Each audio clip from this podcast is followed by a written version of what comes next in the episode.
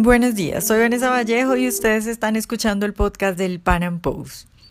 Rafael Correa, el expresidente de Ecuador, regresa este fin de semana a su país. Según ha expresado, su intención es expulsar a Lenín Moreno de Alianza País, la coalición mediante la cual el presidente llega al poder.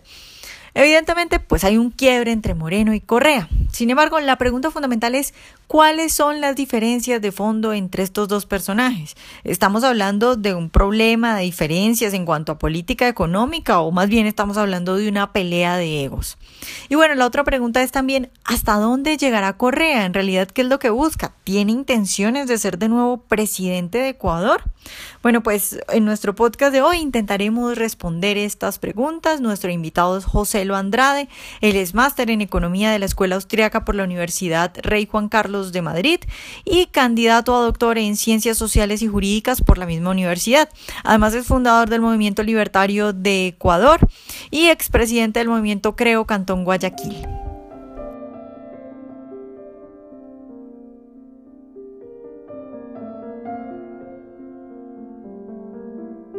José, buenos días y muchas gracias por estar hoy con nosotros.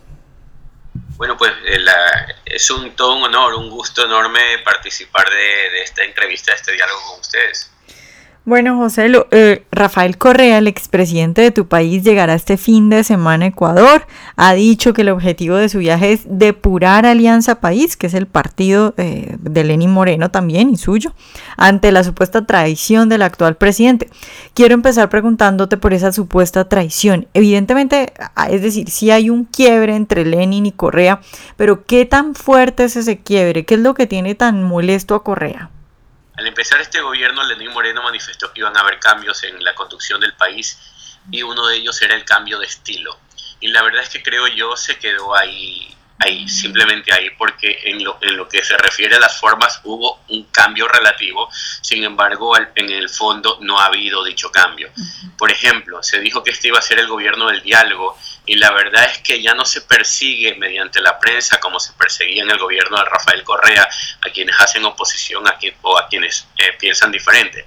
Sin embargo, en la práctica, por ejemplo, este diálogo con el sector productivo, con la sociedad civil o con el sector privado, no ha dado los resultados esperados. Y prueba de ello es que a partir del 1 de noviembre, cuando se entregó el paquete económico o la reforma económica planteada desde el gobierno, no se vieron recogidos las, eh, los deseos y aspiraciones del sector privado. Por ejemplo, hay, hay muchas demandas ciudadanas que todavía no, que, no se cumplen en este, en este, en este programa del, del gobierno, en este programa económico, y, y desde la perspectiva política, en lo que, es, lo que va a ser una consulta popular, eh, dentro de los próximos meses, pues tampoco se recogieron las necesidades y los deseos de la, de la gente que hace oposición o de la gente que piensa distinto en este país. En el fondo, o resumiendo lo que he dicho, sí ha habido un cambio de forma, pero no ha habido un cambio de fondo. Y la verdad es que el país requiere un cambio de fondo, un cambio estructural, es un anhelo ecuatoriano, es, o sea, Ecuador se ha quedado muy atrás con respecto a otras economías, otras sociedades, eso es público y notorio, lo, lo, lo indican todos los indicadores. Eh, y bueno, la, la, la, lista está pendiente, la tarea está pendiente. José, pero entonces, ¿qué es lo que tiene tan molesto a Correa? ¿Tiene que ver eh, tal vez con esa consulta que quiere hacer Lenin Moreno para acabar con la posibilidad de una reelección indefinida? Porque evidentemente, y, eso es algo que señala mucha gente, lo que tú has dicho, que los cambios no son de fondo. Entonces, ¿qué es lo que tiene tan bravo a Correa?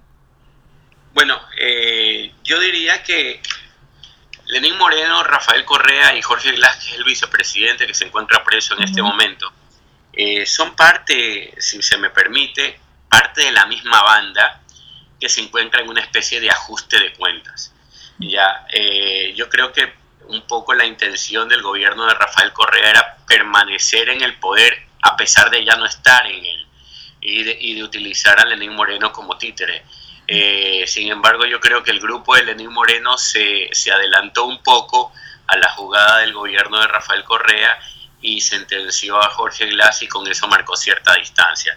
La verdad es que se encuentra eh, Lenín Moreno en una situación muy delicada, diría yo, eh, pero no es, no es un cambio que, digámoslo así, hay una distancia política, efectivamente, esa distancia política se marca en este tema de la consulta donde se va a evitar que haya una la posibilidad de que Rafael Correa vuelva a presentarse a las elecciones, ya, y en ese sentido, pues, eh, tú sabes que a los, a, los, a los representantes o a los gobernantes autoritarios o que creen que son indispensables en América Latina, pues les gusta perennizarse en el poder. Y, y yo creo que Rafael Correa no, no previó eh, que, esto iba a suceder, no previó que, que Lenín Moreno iba a darle un viraje a, a la conducción política del gobierno. ¿ya? Y en este momento yo creo que tenemos dos grupos enfrentados eh, es una situación lamentable porque en, nada, en nada positivo conduce esto al país, pero sin embargo, y reitero, esencialmente aquí no hay cambios de, no hay cambios de fondo. Eh, la propuesta económica del gobierno sigue siendo la misma y eso es un poco como de mucho show, mucho, mucho ruido, mucha, mucha novela, pero muy poco cambio. Claro. Ahora, la pregunta también es, ¿hasta dónde piensa llegar Correa? ¿no? Es decir, ¿cuál es el objetivo específico de Correa con esta gira? Porque ha dicho que se va a reunir con la gente de Alianza País, que va a visitar diferentes ciudades, pero incluso ha dicho lo siguiente, frente a esta traición es necesario cambiar y de hecho expulsarlo del movimiento, hablando obviamente de Lenín Moreno. Entonces, el objetivo de Correa, ¿tú crees que podría ir eh, más allá eh, de echarlo del partido y podrían estar buscando sacar a Moreno de la presidencia? Porque incluso Correa ha dicho que lo que está haciendo Moreno es un golpe. Entonces, ¿será que con esa, eh, con, esa excusa podría invitar a la gente a, sacar a Lenín Moreno del, del poder? Bueno, pues yo creo que las condiciones para que eso suceda no existen en este momento. el, día de hoy en la noche, a las 0.50 am del día sábado, va a llegar el, expresidente Rafael Correa al Ecuador. Y la verdad es que hay mucho hermetismo con respecto a su, a su llegada. Él mismo acaba de enviar un mensaje diciendo ya voy, ya voy, ya voy pero no se determina exactamente en qué parte del aeropuerto, en qué hangar se va a encontrar y dónde podría ser recibido. De hecho, particularmente yo estoy conduciendo en este momento una manifestación eh, para recibir al expresidente Correa y expresarle realmente lo que sentimos los ecuatorianos con respecto a lo que fue su gestión, lo que hemos llamado muchos la década espantosa o también llamada década perdida. Pero la verdad yo creo que el presidente, expresidente Correa llega al país aspirando y deseando mantener su vigencia, mantener su, su, cuota de poder, pero yo creo que el barco ese ya zarpó. Y prueba de que ya zarpó es que haya cierto hermetismo con respecto a su llegada. Sabemos que llega, sabemos que llega a las 12, a, la, a las 0 horas 50, pero no sabemos exactamente a qué lugar llega. Y, en cuanto toque Guayaquil, parece ser que se cambia de ciudad a un lugar donde todavía hay una especie de pequeño reducto del, del correísmo, ¿no? Entonces no se queda en Guayaquil, no, no va a Quito, donde probablemente lo arrastrarían como al expresidente Alfaro, eh, y, entonces prueba de que, de, que, de que se esconde y de que no da la cara realmente, es, eh, me parece que eso señala claramente de que son aspiraciones vanas, de que, de que viene aquí a perder el tiempo y si en algún momento diese la cara frontalmente y se acercase a Quito o a Guayaquil, pues tendría que, que, no sé, que estar rodeado de militares para evitar que la gente lo arrastre. Ya, ¿tú crees que si Rafael Correa lograra, porque creo que también es un poco eso lo que busca, eh, tú decías, mantener vigencia un poco de cara a esta consulta que quiere hacer Lenin Moreno eh, para prohibir la reelección, pero tú crees que si lograra eh, ese objetivo, si lograra que no se apruebe esta consulta con, y, que, y que él pueda volver a lanzarse como presidente, ¿crees que tendría alguna opción de volver a ser presidente de Ecuador? Bueno, partiendo del supuesto no consentido de que hubiese una consulta en la cual eh, se permitiese la reelección indefinida, yo creo que igual no tendría ningún espacio el expresidente.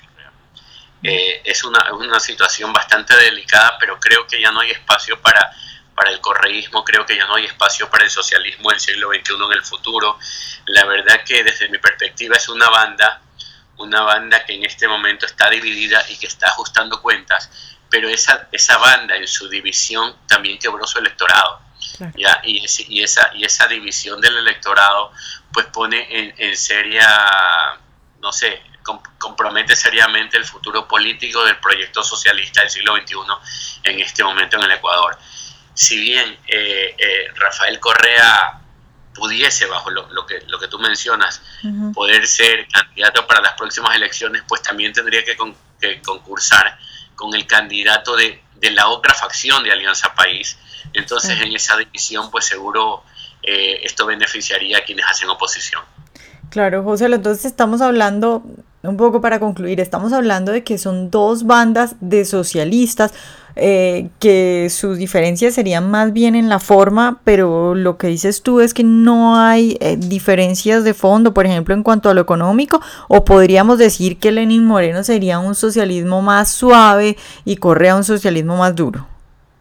O sea, bueno, si utilizamos los términos de socialismos carnívoros y socialismos vegetarianos, la verdad es que Lenín Moreno es un socialista vegetariano carnívoro, pero no es un, no es un carnívoro tan agresivo como el anterior. Mm. Sin embargo, este, el Ecuador demanda desde hace rato un cambio de dirección brutal, necesita reformas económicas urgentes y el planteamiento económico que se entregó al país el primero de noviembre pues dice más de lo mismo, se están aumentando impuestos, el objetivo sigue siendo recaudatorio, eh, la, propuesta hecha por el gobierno sigue aumentando el, gasto público en, términos generales, entonces no hay, no, hay, no hay recorte de impuestos, no hay integración a la economía global, entonces vamos a tener exactamente los mismos resultados de la década espantosa. Si no hay cambios y el modelo sigue siendo el mismo, al poco rato la gente se va a decepcionar cuando vea que el empleo que estaban esperando no llega y no, y, no podría llegar nunca